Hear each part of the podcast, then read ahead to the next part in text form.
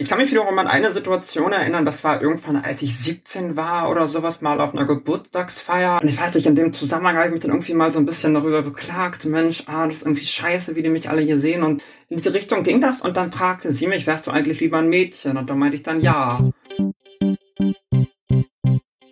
Komm küssen. Ein Podcast mit Katharina Schmidt. Und Linus Volkmann. Hallo, herzlich willkommen im Power Podcast Komm Küssen. Eure Gastgeber sind die legendäre Quitty C. Hallo Leute. Und ich bin Linus Volkmann.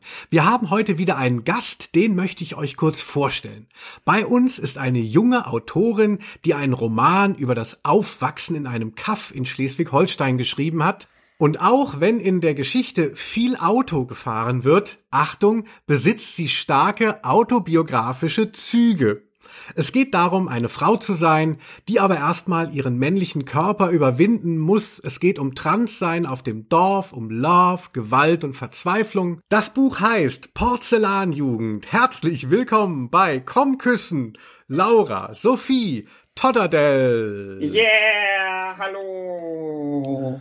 Ja, herzlich willkommen auch von meiner Seite. Wie schön, dass du da bist. Ja, ähm, die erste Frage an dich. Wie geht's dir heute? Mir geht eigentlich ganz gut. Ich habe heute einen Ferientag. Ganz schön. In Hamburg ist ja der letzte Freitag im Januar immer ein Ferientag. Und äh, dadurch, dass ich ja einerseits Angestellte bin, aber auch Schülerin bin und heute ein Schultag gewesen wäre, habe ich heute Ferien und äh, genieße die legendären Hamburger Winterferien heute. Der eine Ferientag.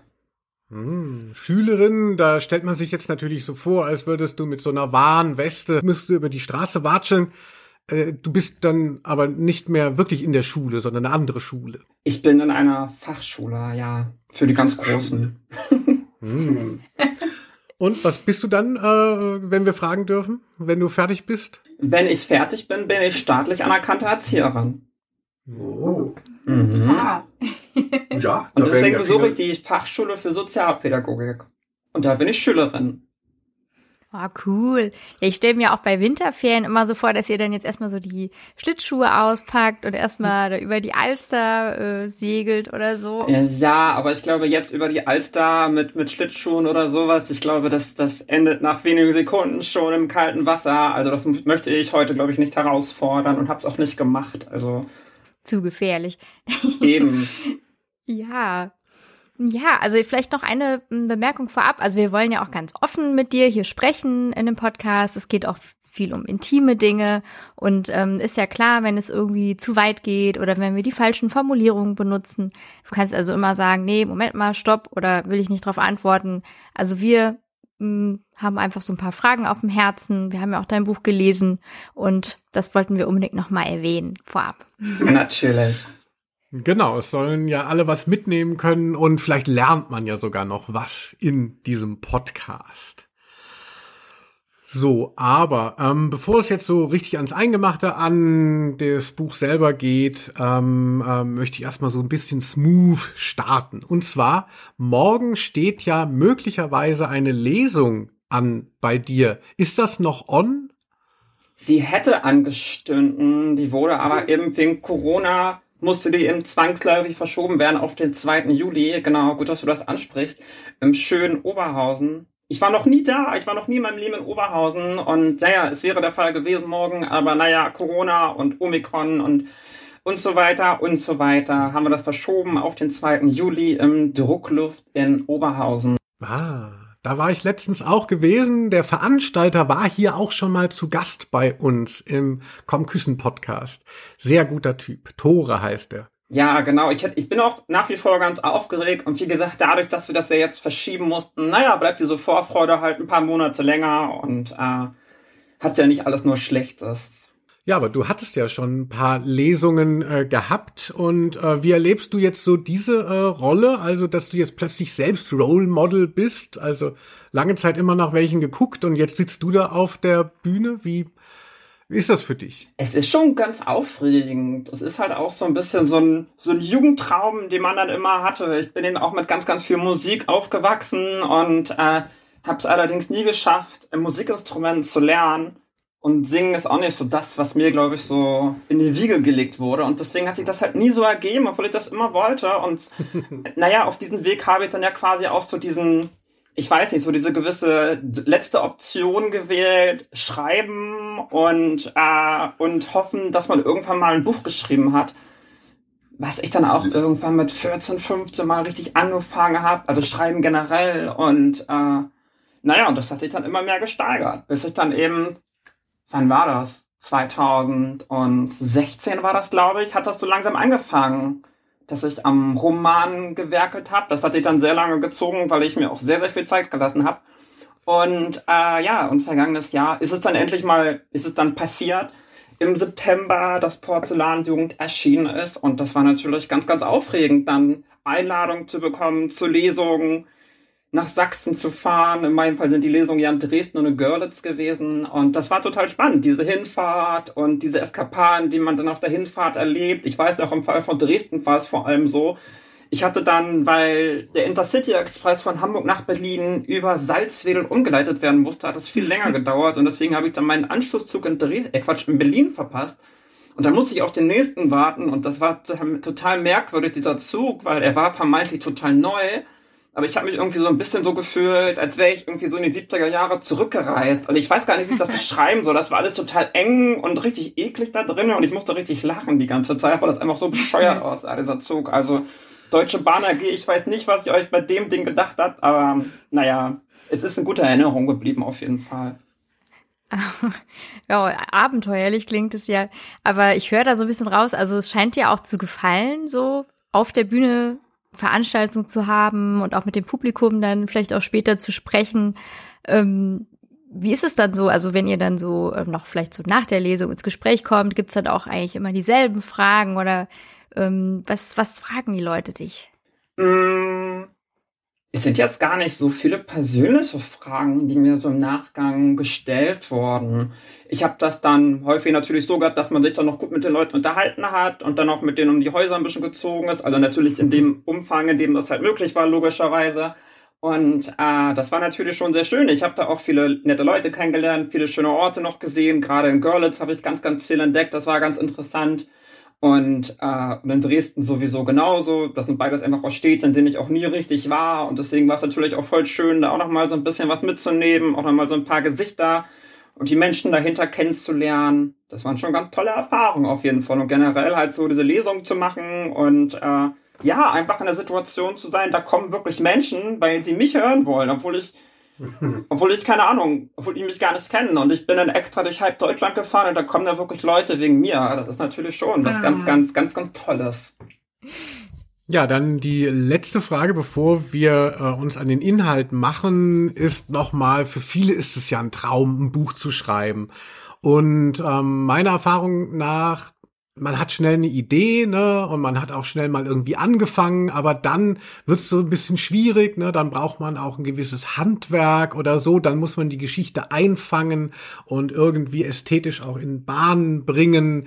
Wie ist dir denn das gelungen? Ist das irgendwie, bist du da völlig Autodidaktin und alles ist dir zugefallen oder musstest du dich hart quälen, das, das fertig zu bringen? Ähm, wie war denn so der Schreibprozess beim ersten Buch? Ich muss tatsächlich sagen, dass ich das im Nachhinein betrachtet sehr, sehr, sehr chaotisch angegangen bin. Also diese Anfangsphase, was ich ja gerade meinte, die war wahrscheinlich irgendwann mal 2016 und dann hatte ich mal diesen Anfang und da war noch ein ganz, ganz anderer Inhalt, ein völlig anderer Anfang, der überhaupt nicht mit dem jetzigen zu vergleichen ist.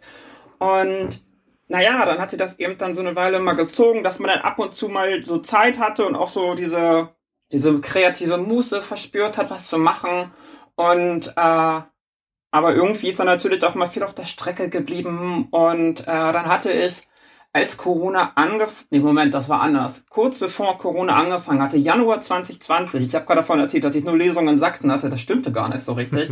Ich bin damals nämlich einmal in Hamburg aufgetreten, im Haus 73, bei Kunst gegen Barbers und habe da mal so sieben Minuten aus einem Roman erzählt. Das war so mein erster richtiger Auftritt, war richtig cool und äh, und da habe ich noch was ganz anderes gemacht und kurz danach habe ich mal eine Facebook Livestream Lesung gemacht und mhm. äh, Genau. Und, äh, und dann im Nachhinein, weiß ich nicht, dann habe ich auch noch so ganz viele Impulse von außen bekommen und dann ist das einfach von alleine aus so ein bisschen gekommen und dass ich dann irgendwann selbst auch so dachte, jetzt muss das mal passieren, weil Hm. es kann ja nicht noch drei, vier Jahre dauern und so weiter. Dann habe ich, glaube ich, auch ganz anderes vor in meinem Leben und ganz andere Ideen auch, um irgendwas zu schreiben und ich wollte das einfach auch fertig machen einfach und dann ging das auch relativ schnell, natürlich auch manchmal mit drei, vier Wochen Abstand, dass ich mal was gemacht habe, aber es ging dann. Es ging immer schneller und am Ende war ich dann zufrieden und hatte alles. Und das war ein sehr gutes Gefühl. Sehr gut. Also Projekt stand nie auf der Kippe. Du hast dich halt einfach zusammengerissen. So kann man das auch sehen, genau. Ja, liebe äh, andere AutorInnen da draußen an den Endgeräten, ne? Strengt euch Glaubt ein einfach, glaubt an. einfach an euch selbst und zieht es genau. durch und So. ihr werdet das alles schaffen und äh, ja, der Neoliberalismus fängt euch alle auf, so, also. Yay! Genau, es lässt sich alles noch irgendwie vermarkten jetzt. Ja, genau, genau, genau. Wie ein Terrier einfach dranbleiben. Soll ich das nochmal äh, sagen? Ja, an. äh, wir haben dich ja auch schon gehört, das kann auch jeder, jeder andere machen, in dem Podcast unserer lieben Freunde von Alles könnte anders sein. Ich muss mal ein bisschen zögern, weil ich es auch schon oft falsch gegoogelt habe, ähm, äh, aber ich glaube, es heißt so, von Jan Off und Herrn Hagestolz. Und du hast ja gesagt, da hast du viel mit Mangerie gearbeitet, äh, aber da ging es, da ging es äh, vornehmlich auch um diesen Schleswig-Holstein-Aspekt. Ne? Die ganze Geschichte spielt ja da oben und wir fahren ja bis hoch nach Dänemark. Norwegen wird nicht mehr erreicht, aber ähm, äh, bis nach Dänemark. Das wurde da ja ziemlich abgedeckt. Also wer sich auch so ein bisschen so für den Lokalkolorit interessiert, kann da dann auch mal weiterhören. Wir wollen jetzt nicht, dass du es alles doppelt erzählen musst. Deshalb, ähm, äh, weiß ich nicht. Wolltest du noch eine Frage stellen zu Schleswig-Holstein von ähm, Babette? es gab jetzt keine, ähm, keine direkte Frage, nein, aber ich habe tatsächlich schon ähm, Rückfragen bekommen von HörerInnen aus unserem Podcast, ähm, die gesagt haben, ah, es geht um Schleswig-Holstein, wie interessant, ähm, wegen derselben Heimat. Und ich denke, das ist ja auch natürlich auch eine Herausforderung wegen des dörflichen Kontextes und so. Aber ich denke, da hattet ihr ja schon wirklich sehr intensiv drüber gesprochen dann in dem anderen Podcast.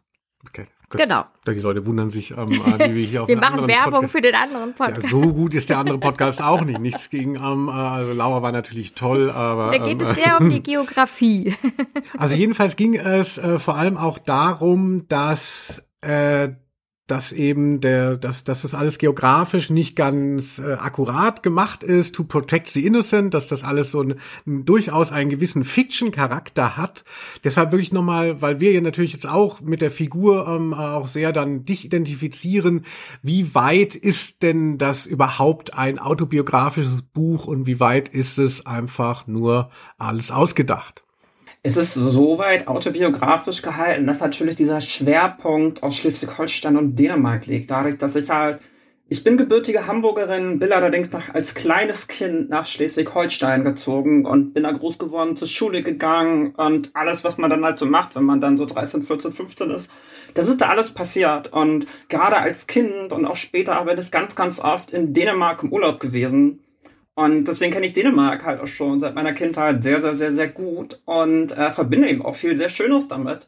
Und äh, ja, so kam das dann, dass es sich dann irgendwie so angeboten hat, dass Flora, eben die Protagonistin meines Romans, in Hamburg lebt und äh, ja, mit so einer ganz ähnlichen Hintergrundgeschichte wie bei mir. Ich bin mit 20 Jahren in meine Geburtsstadt zurückgezogen und äh, weil Hamburg einfach auch viel spannender ist als Schleswig-Holstein, muss man mir ehrlich sagen. Insbesondere da, wo ich herkomme, aus diesem Hamburger Speckgürtel, der, naja, ich weiß nicht, also meins ist es einfach nicht. Und deswegen bin ich ganz froh, nach Hamburg gekommen zu sein. Und äh, aber Floras ist halt so eine ganz ähnliche Geschichte.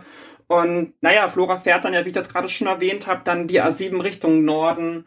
Und äh, und dann passiert sind natürlich auch diese Orte, die ich auch kenne noch von früher und diese ganzen Erinnerungen, Geschichten, die so ein bisschen sich auch an meinen eigenen Erfahrungen orientieren. Und ja, Dänemark, das ist dann ja, ne, ist ja dann naheliegend, das ist dann eine ganz ähnliche Geschichte. Also was das angeht, das ist schon so einen gewissen autobiografischen Hintergrundcharakter, aber ich weiß nicht, diese ganze Situation schon, dass sie mitten in der Nacht von Hamburg nach Dänemark fährt, ist natürlich schon komplett fiktiv. Das ist so, das ist natürlich was, worüber man manchmal so nachdenkt und sich so denkt, hey, es wäre schon irgendwie cool, das einfach zu machen. Aber es sind dann ja die Sachen, die man dann auch nie macht, weil es einfach auch nie so, ich weiß nicht, am Ende wirkt es immer so unvernünftig einfach. Und deswegen macht man das ja nicht. Das habe ich natürlich nie gemacht. Ich bin nur tagsüber mal nach Dänemark gefahren zum Urlaub machen, aber nicht mitten in der Nacht. Also jedenfalls nicht alleine.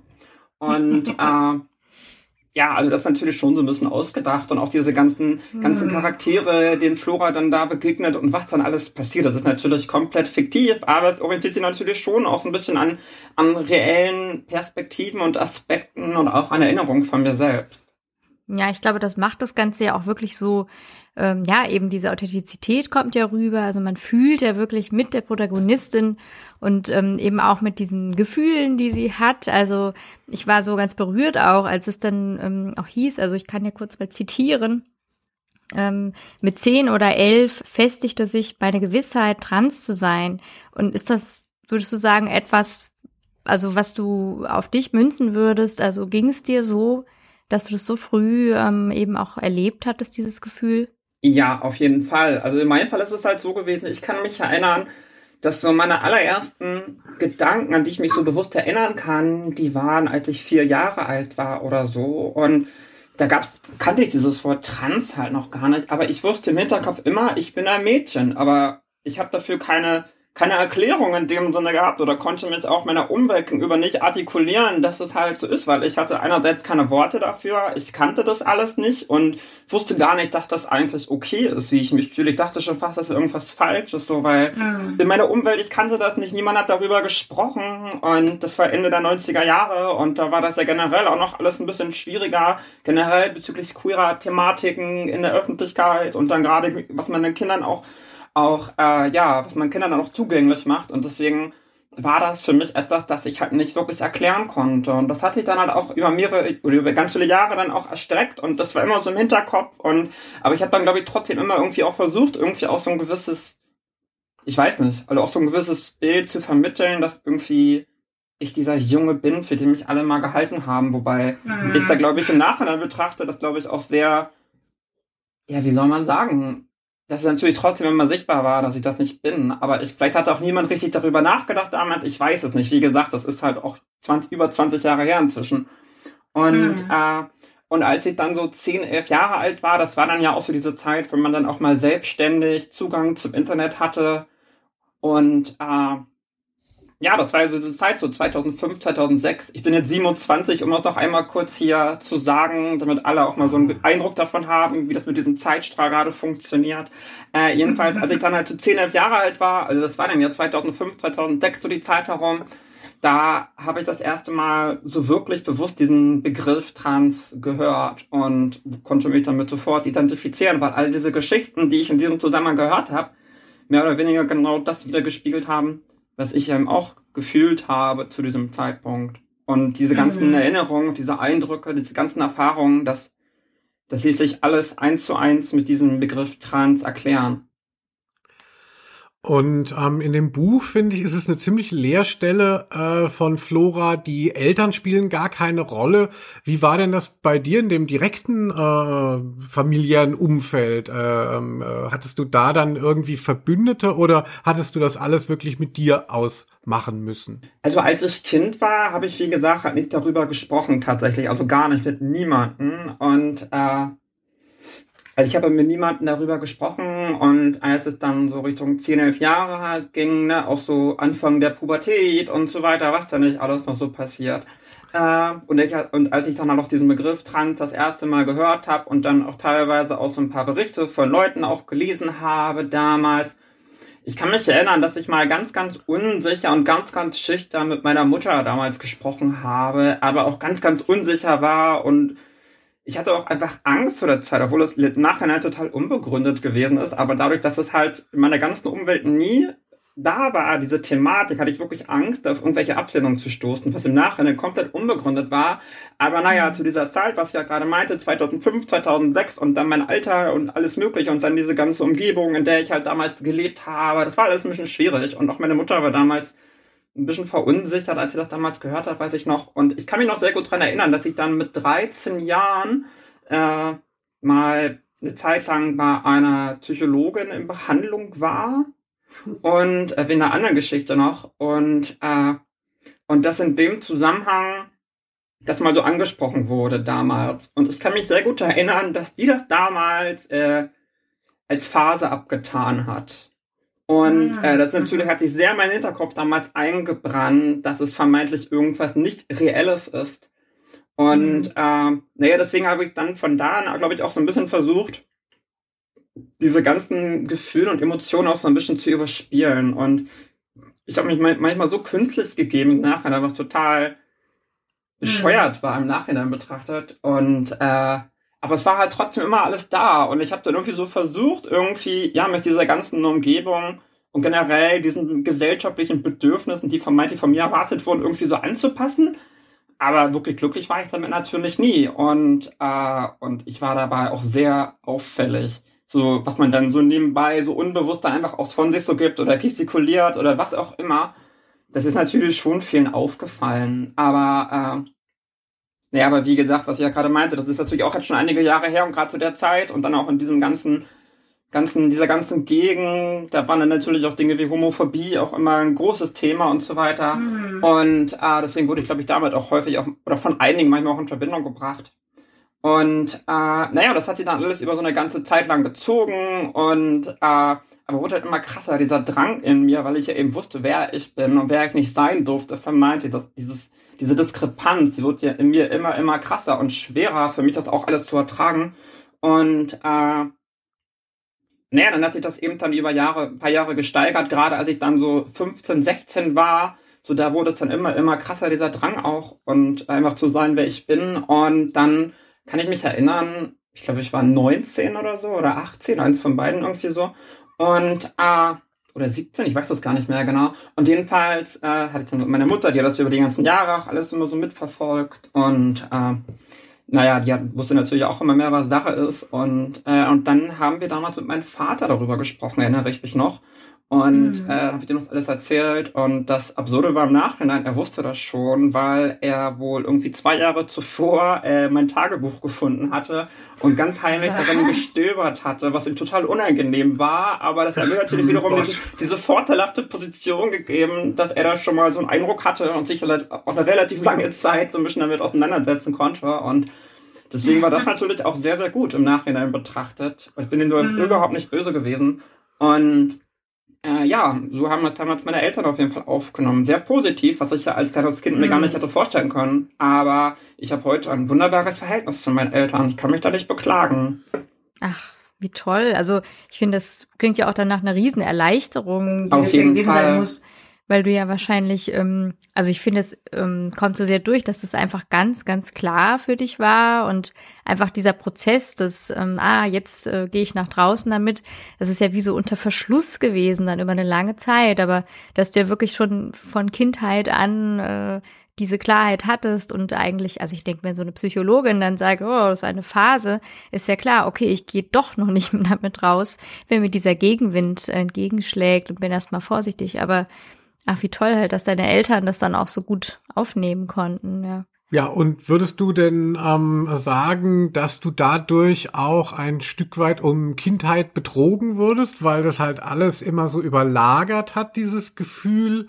Oder ähm, äh, war das dann auch, ne, ne, es, es, es geht ja nicht immer nur um, äh, was, es, was weiß ich, es gibt ja so viele Sachen, die passieren, wenn man äh, klein ist, die vielleicht damit nichts zu tun haben.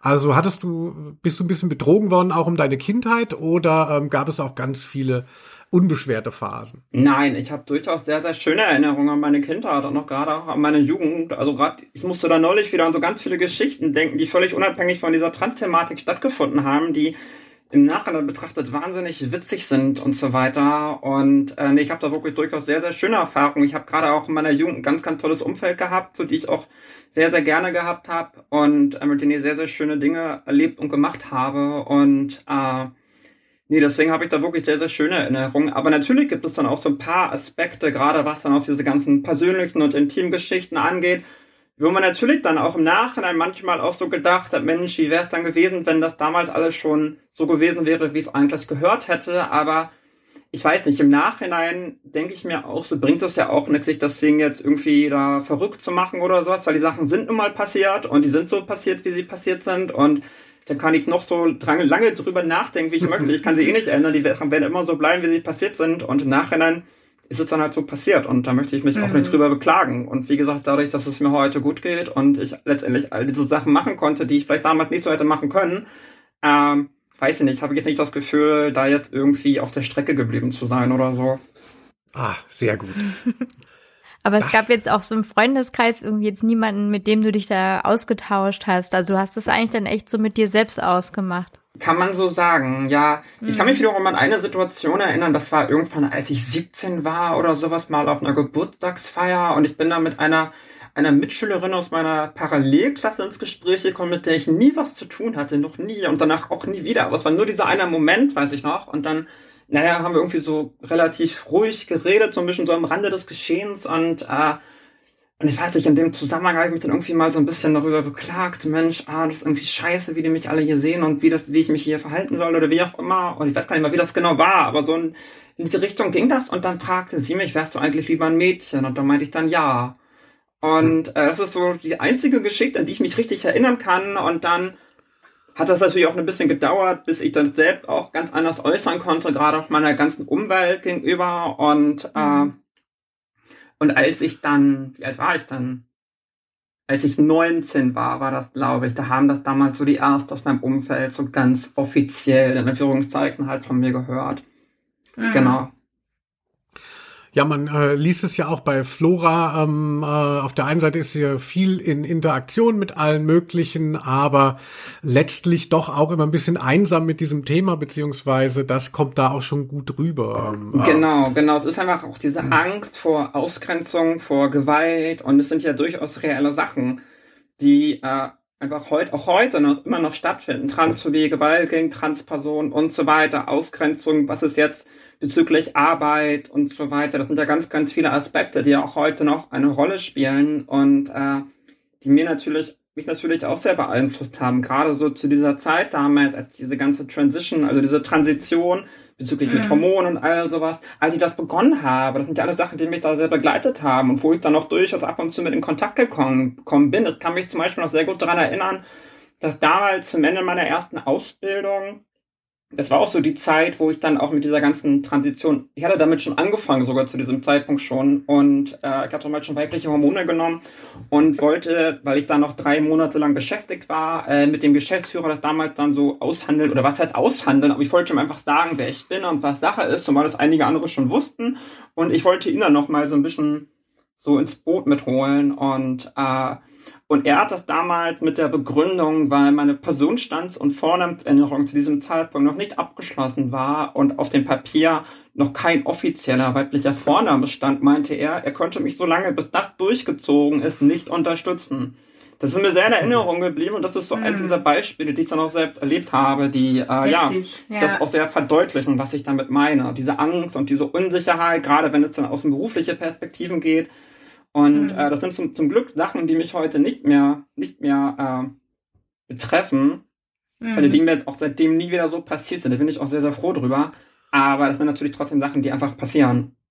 Ja, wir hatten uns auch gefragt, tatsächlich ganz konkret. Also ähm, du musst ja dann auch einfach eine Menge Behördengänge ähm, dann erstmal erledigen. Ne? Wie, wie war das denn? Also stelle ich mir, ich kenne es ja, weiß ich, wenn ich einen neuen Pass brauche oder so, ist ja kompliziert genug. Also Also es ist natürlich schon sehr aufwendig gewesen. Also ich kann mich erinnern, dass dieser ganze Prozess bei mir damals insgesamt elf Monate gedauert hat. Oh wow. Und äh, naja, da wird dann im Vorhinein einiges möglich noch gemacht werden und so weiter. Dann hatte ich zwei äh, psychologische Gutachtentermine gehabt, wo ich dann immer hingegangen bin, wo ich dann quasi all das erzählt habe, was ich in meinem Leben so erlebt habe und so weiter, was passiert ist und so weiter, weil ja, das Amtsgericht ja darauf bestanden hat, dass zwei unabhängige GutachterInnen bestimmen sollen, ob ich einerseits mich dem weiblichen Geschlecht zugehörig fühle, dieser Zustand seit mindestens drei Jahren anhält und sich das mit höherer Wahrscheinlichkeit auch nicht mehr ändern wird. Und ich weiß nicht, dadurch, dass der Gesetzgeber mich in diesem Gesetztext damals nicht bedacht hat, dass ich das auch einfach sagen könnte und, äh, und ich auch glaubwürdig bin,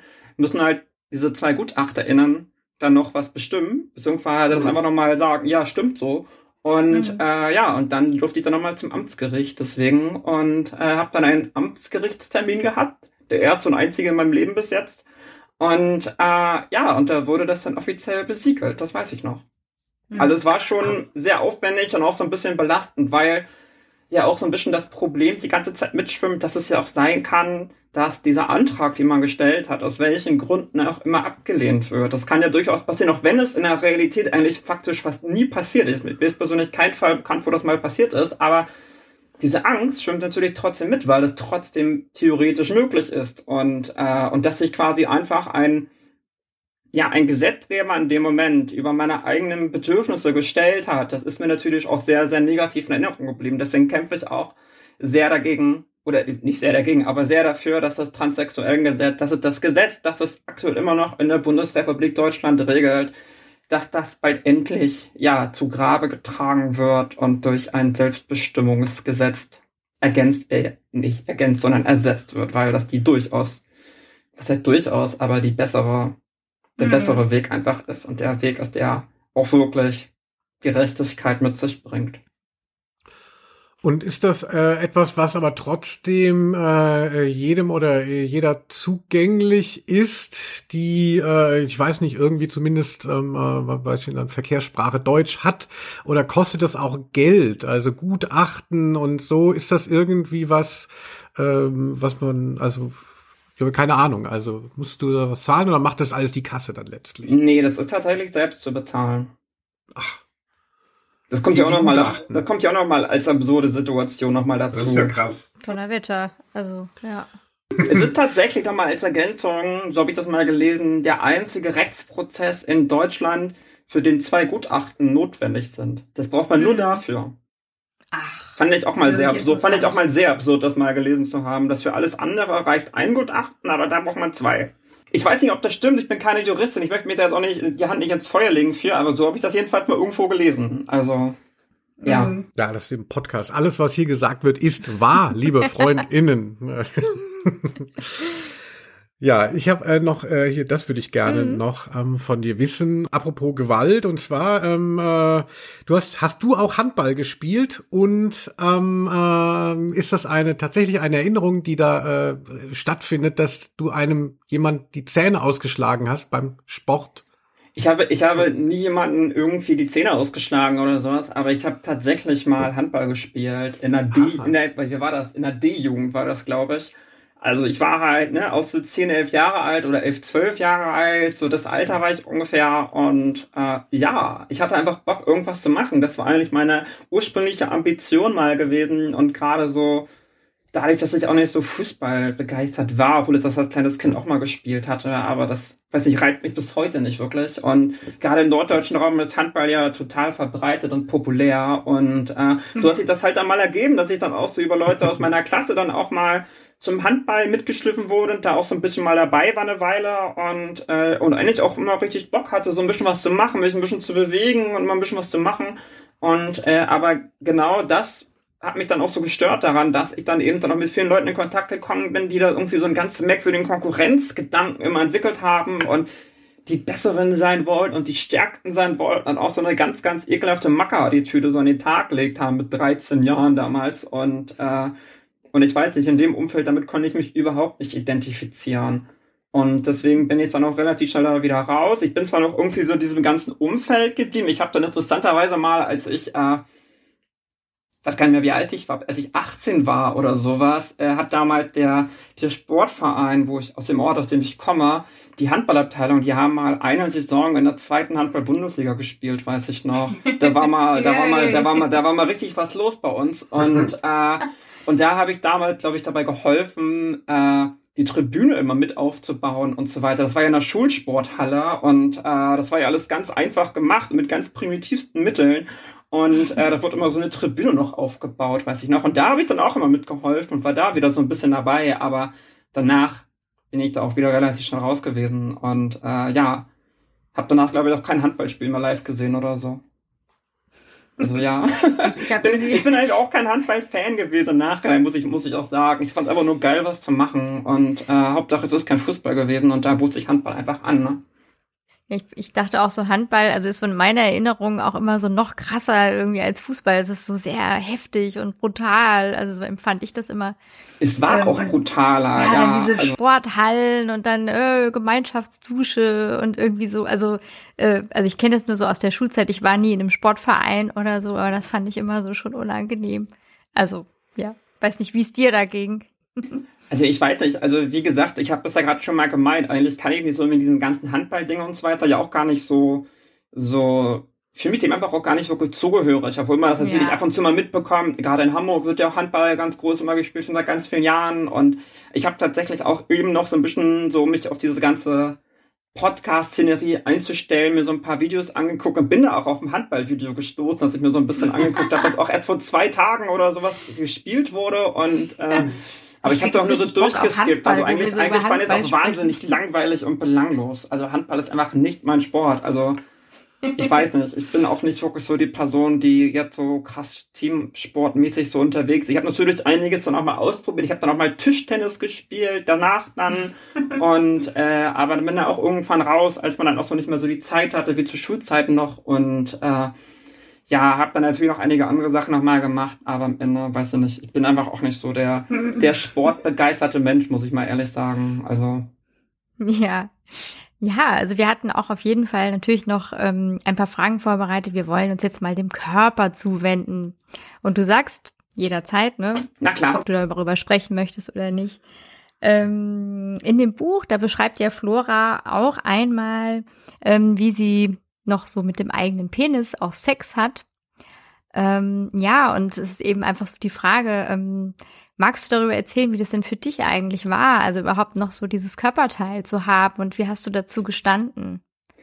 Mm, naja, es war natürlich in erster Linie was, was einfach da war, sagen wir es mal so. Und natürlich, mhm. wie gesagt, gerade was ich dann auch vorhin mal meinte, so mit Pubertät und da passiert natürlich auch einiges so, was man dann einfach so erlebt, so generell geht ja allen irgendwie so. Und naja, dann passieren natürlich auch Sachen, aber irgendwie nichts, was einen am Ende wirklich glücklich macht und zufrieden macht. Und, und gerade wenn es dann auch mal zu Situationen kommt, wie das, was du eben doch gerade angesprochen hast, ich weiß nicht, also gerade bei sowas habe ich mich dann im Nachhinein auch immer so, ich weiß nicht, wie ich das sagen soll, aber so verarscht gefühlt letztendlich, so, weil man ja quasi mhm. so genau mit diesen körperlichen Merkmalen, die man eben selber auch gerne gehabt hätte, so direkt in Kontakt gekommen ist und äh, aber das selbst halt nicht hatte und äh, das war schon scheiße. Kann man nicht anders ja. sagen halt, so, ne? Und deswegen ist, was das angeht, damals auch nicht viel passiert, weil ich das einfach auch nicht wollte und konnte. Und, äh, und dann später, gerade auch in der Zeit, als ich dann noch in Hamburg gelebt habe, wo das dann auch mit der ganzen Transition auch alles richtig angefangen hat und so ein Trollen kam und äh, und ich mhm. so noch ganz viel unterwegs gewesen bin, generell in dieser Stadt, was man dann so mit Anfang 20 macht. Ich habe immer Molotow rumgehangen, Hafenklang, Astra-Stube, Rote Flora, übel und gefährlich, so Knus, die ganze, ganze Szenerie, die diese schöne Stadt hier so mit sich bringt. Äh, ich kenne die ja alle nur zu gut. Ich habe da wahnsinnig viele net, nette Leute kennengelernt und, und hänge da auch voll drin in dieser ganzen Hamburger Musikszenerie und äh, naja, und dann kommt man natürlich auch mal mit irgendwelchen Leuten mal in, in näheren Kontakt. Und äh, aber da war das natürlich auch dann immer so eine Sache, weil äh, mhm. bevor ich dann meine geschlechtsangleichende Operation endlich mal hatte, 2018, genau, mhm. äh, war das natürlich schon manchmal auch ein bisschen schwierig und hat man natürlich schon manchmal so ein bisschen rumgedruckt und äh, ja, und da konnte man natürlich auch nicht alle Sachen machen, die man eigentlich gern gemacht hätte und so weiter. Und da war natürlich auch immer ein bisschen so dieser Aspekt Sicherheit, weil er eben, was ich vorhin auch schon mal meinte, auch ganz viele Transpersonen mit Gewalt in, in Kontakt mhm. leider treten im Laufe ja. ihres Lebens. Und das sind natürlich auch Sachen, die mir auch immer große Angst bereitet haben. Was könnte passieren, wenn jetzt irgendjemand was mitbekommt oder denkt oder erfährt oder wie auch immer. Und äh, gerade diese Angst ist natürlich auch häufig mitgeschwommen, nicht immer, aber schon ab und zu mal. Und äh, Mhm. Naja, deswegen war das natürlich schon immer so ein bisschen schwierig. Und generell war das auch immer so eine gewisse Last, diesen, diesen Penis zu haben zu der Zeit. Einfach schon im Alltag, wenn du einfach irgendwo nur rumgegangen bist oder dich irgendwo hingesetzt hast oder sowas und immer irgendwie Angst hattest, da verrutscht irgendwas in deiner Unterwäsche. Das ist so ein wahnsinnig penetrantes, lästiges Gefühl, dass auch so viel, so viel Alltagsfreude auch so in den Hintergrund rücken lässt, weil das so im Vordergrund auf einmal steht. Und das ist natürlich wahnsinnig lästig und nervig gewesen. Das fängt schon an beim Thema Kleidung. Irgendwelche mhm. engen Kleider oder enge Röcke oder sowas. Das ist mir, ich habe mich das einfach nicht getraut. Ich konnte das einfach nicht, weil ich immer gewusst habe in dem Moment ja auch, irgendwelche Leute sehen das und was passiert dann und so weiter. Und ich habe mich ja auch nicht wohlgefühlt. Und deswegen war das echt eine ganz, ganz schöne, ganz, ganz schöne Sache, als ich dann am boah, am 6.2.2018 um 8 Uhr in den Operationssaal geschoben wurde. Und äh, davor noch so eine Maske aufgesetzt bekommen habe, so auf einmal weg war und dann gefühlt so zwei, drei Sekunden vergangen sind. Und ich kann mich noch erinnern, ich wollte unbedingt die Nerven hören damals. Ich wollte die Nerven hören, aber ich konnte ja nicht. Ich bin dann so wach geworden und naja, dann, dann war ja alles anders und dann war alles gut. Und seitdem ist auch alles perfekt, kann man sagen. Also das, das Problem hatte sich damit dann auch erledigt, ja. Ja, du hast bald Geburtstag sozusagen, ne? Sechster, zweiter. Ah, schön. Mega, das war ganz, ganz toll. Also ich werde nie diesen Moment vergessen, wie ich da an irgendeinem Vormittag oder sowas so das erste Mal dieser Verband so richtig gewechselt wurde. Ich glaube, das war nach einer Woche oder sowas. Und ich lag da da so und ich habe richtig gequiekt. Ich wusste nicht mehr, dass ich, dass ich das kann. Ich habe auf einmal Geräusche von mir gegeben, von denen ich nicht mehr wusste, dass ich die kann und äh, war total aufgeregt. Und ich kann mich noch sehr gut daran erinnern, dass meine Ärztin äh, zu mir noch so meinte, die war auch so ein bisschen rau, aber ich fand die immer voll cool. Und sie meinte irgendwann auch so, ach Frau Hecht, also ich hieß damals noch Hecht, ach Frau Hecht, jetzt ringen Sie doch nicht so auf, kommen Sie mal runter oder irgendwie sowas. Das war mega, mega lustig. Also war, war schon gut, ja. Muss man sagen, war Ach, schon gut. Wie schön. Ja, es klingt auch, dass du auch so in guten Händen gewesen bist. Ja, ne? total. Also deine Ärztin. Das ist ja auch total wichtig. Ja, klar. Also da hängt ja dann auch viel daran, dass man eine gute medizinische Versorgung hat bei, äh, ne, also dass, dass, dass man, dass diese Operation dann halt wichtig ist, ist ja eine Sache, aber sie muss ja auch dann eben Genau, bestmöglich gemacht also gerade, werden. gerade auch, was diese ganze Thematik Geschlechtsangleichung und so weiter angeht, das ist ja auch, naja, generell ein relativ rares Angebot, weil ja auch diese Nachfrage natürlich halt auch größtenteils nicht so groß ist in dem Sinne.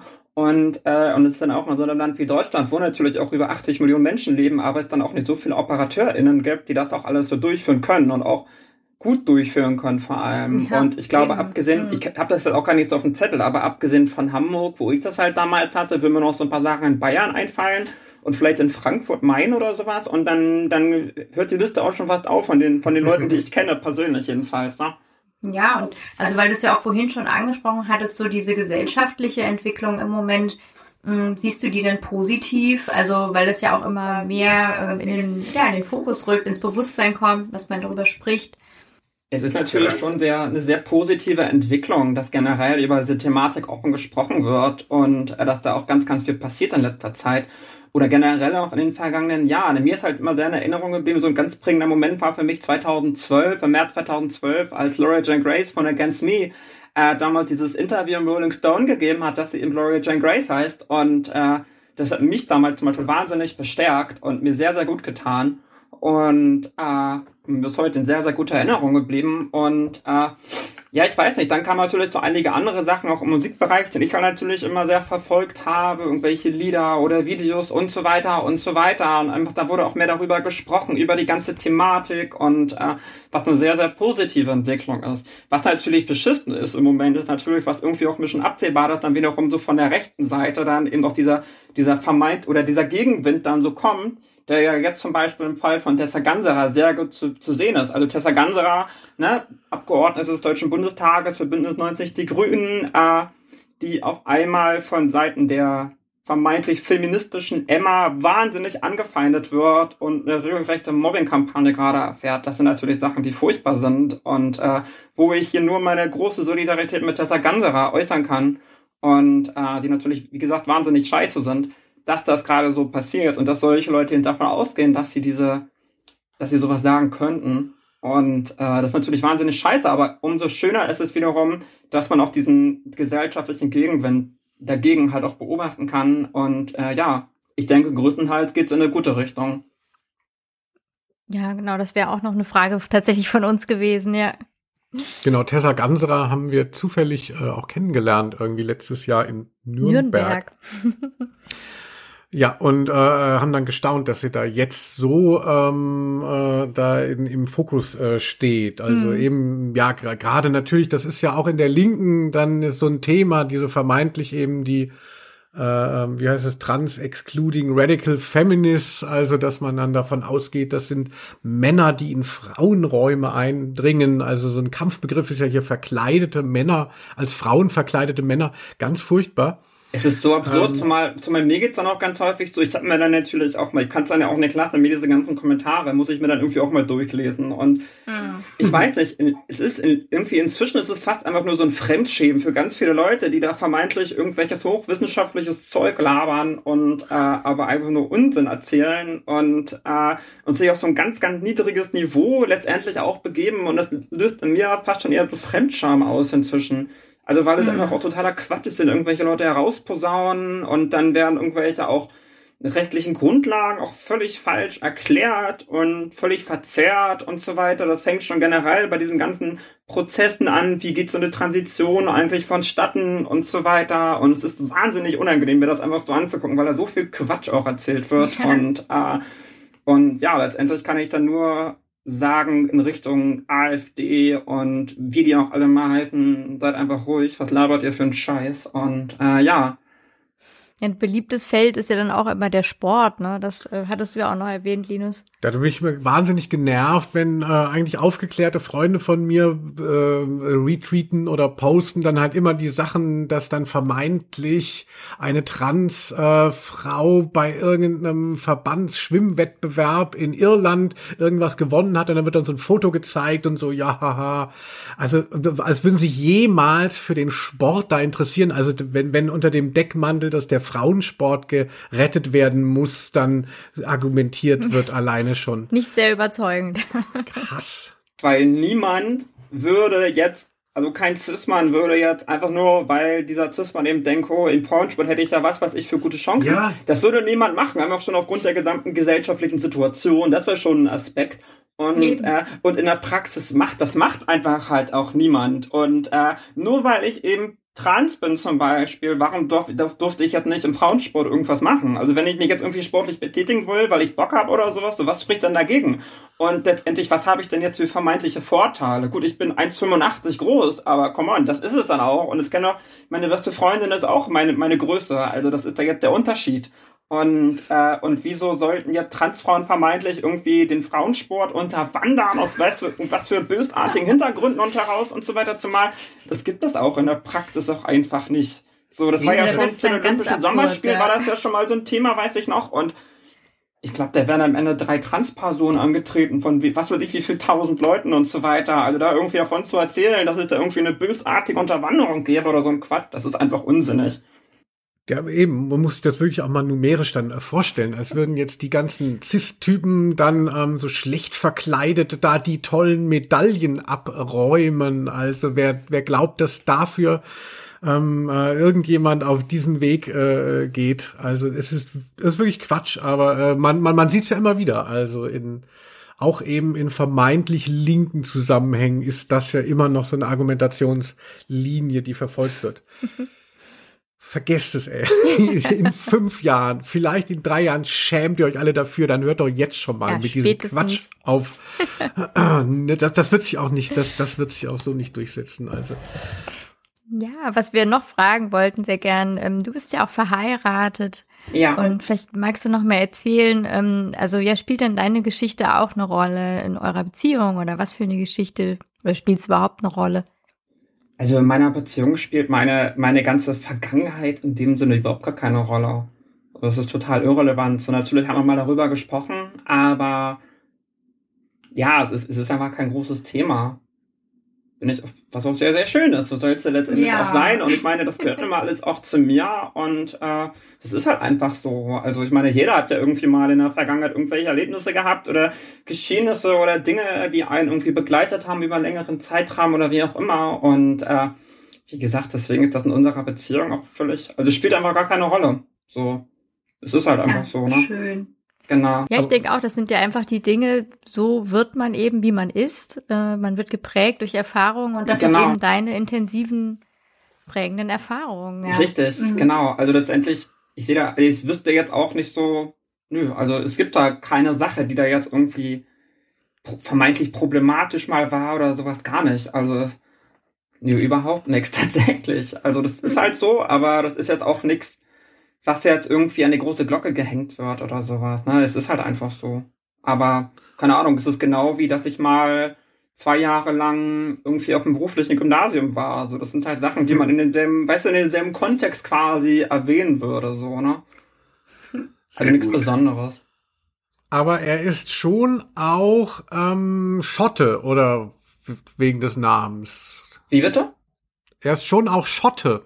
Oder dieser Name, das ist doch irgend, irgendwas Britisches. Nee, ne? es ist irisch. Irisch. Ah. Irisch. Mein Mann kommt aus Irland, ja. Oh, wie schön.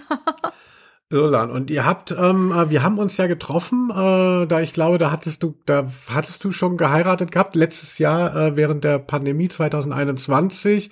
Habt ihr, konntet ihr überhaupt äh, vernünftig heiraten in der Pandemie oder nur äh, per Zoom? Wir haben das ganz, ganz klein gehalten. Am Ende waren wir tatsächlich drei Leute. Also mein Mann, ich und meine Trauzeuge, meine wunderbare beste Freundin. Äh, wir waren einfach nur zu dritt und das war auch sehr, sehr schön. Und, äh, und am Ende ist das ja auch so eine ganz generell auch eine ganz persönliche Geschichte. Und ich fand das auch eine sehr schöne, sehr schöne Wahl. Natürlich habe ich auch vor, davor mal auch so darüber nachgedacht, oh, eine große Feier, aber dann Corona und dann alles Mögliche dann noch und so weiter. Aber am Ende war das eine sehr gute Entscheidung, das so, so klein zu halten und ist mir sehr, sehr schön in Erinnerung geblieben. Ja, es klingt schön. Ausgezeichnet. Ja, Laura, dann ähm, bleibt uns nur noch zu fragen, jetzt hast du ja dein Buch schon geschrieben, ähm, äh, was planst du als nächstes? Gut, du musst noch ein paar Mal auf Lesebühnen, haben wir schon mitgekriegt. Genau. Wie geht's weiter? Also in erster Linie, wie gesagt, 2. Juli im Druckluft in Oberhausen, da bin ich ganz, ganz gespannt schon. Und vielleicht ergibt sich ja noch mal irgendwas anderes, müssen wir mal gucken. Und äh, ja, und für danach, ich habe da schon so eine Idee, ich will natürlich auch nicht zu viel verraten, zumal das jetzt auch noch nicht alles so konkret ist, aber es dreht sich irgendwie um Nirvana und um Quickborn. Also für die alle, die keine Ahnung haben, was Quickborn ist, Quickborn ist eine Stadt nördlich von Hamburg, die heißt einfach Quickborn. Da bin ich früher immer im Kino gewesen, also hey, na, Quickborn, dieser Name, einfach so cool, Quickborn. Thies Ullmann hat das sogar mal in den Tokotronic-Tagebüchern erwähnt, das ist mir sehr in Erinnerung geblieben, Quickborn. Ja, Mike Krüger kommt aus Quickborn. Nein, Mike Krüger, stimmt, Mike Krüger kommt aus Quickborn. Ja. Und ich kann mich erinnern, dass mein Vater da mal Thomas Doll beim Joggen gesehen hat, als ich Kind war. Thomas, wow, Thomas, Doll war damals Trainer, Thomas Doll war damals Trainer beim HSV. Äh, ja. nee, aber jedenfalls irgendwie um Nirvana und um Quickborn und um so ein paar, paar Jugendliche, die irgendwie Ambition haben, aber irgendwie auch nicht richtig an sich selbst glauben, aber dann vielleicht doch irgendwie mehr passiert, als sie eigentlich wollten und äh, irgendwie sowas. Irgendwas in die Richtung könnte das gehen, aber das wird noch eine Weile dauern, bis ich da meine Gedanken richtig gesammelt habe, überhaupt mal die erste Zeile geschrieben habe und so weiter. Aber das sind so Ideen, die, ja, die sich da in meinem Kopf über die letzten Monate gesammelt haben und ja, die mich da gerade ganz toll anspornen, wieder kreativ tätig zu werden. Hm, ein neuer Tottertell in Planung. Ja, so kann man das auch sagen. Ach, wie schön. Ähm, da haben wir wirklich, ähm, ja, also so Glück, dass du hier unser Gast bist. Vielen, vielen Dank. Genau, kauft euch das Buch Porzellanjugend. Das gehen, glaube ich, 90 Prozent der Einnahmen ist ja Print on Demand oder, oder Books on Demand. Geht Books alles on dich, Demand ne? mit S. Ja, ich habe das in der Vergangenheit manchmal auch falsch kommuniziert, aber man schreibt das im Plural, nicht im Singular, wie ich das auch mal versehentlich und professionell gemacht habe. Man schreibt es im Plural, Books on Demand. Ja, da passiert einiges äh, drinnen. Ähm, wir haben ja schon einen kleinen Einblick hier gewonnen, aber lest es euch durch. Genau, den Link, kann ich ja noch mal kurz sagen, den Link äh, dazu findet man auch auf meiner Instagram-Seite. Laura Sophie Totterdale Official. Wahnsinnig sperrig, aber vielleicht könnt ihr das ja auch noch mal so aufschreiben. Das tun wir dann auf jeden Fall. Ja, yeah, genau, weil da findet man den Link ja. auch dazu, auf jeden Fall. Würde mich sehr genau. freuen, ja. das machen wir. genau, ja, vielen Dank für deine Zeit. Laura, bleib noch einen Moment dran. Wir ähm, äh, notieren noch deine Adresse für deinen Gewinn. Nein, das yeah. haben wir früher immer gesagt im Radio. ähm, äh, aber jetzt hier ist der Podcast äh, für erstmal für heute geschlossen. ja. Sehr schön. Danke für die Einladung. Danke, dass du da warst. Tschüss.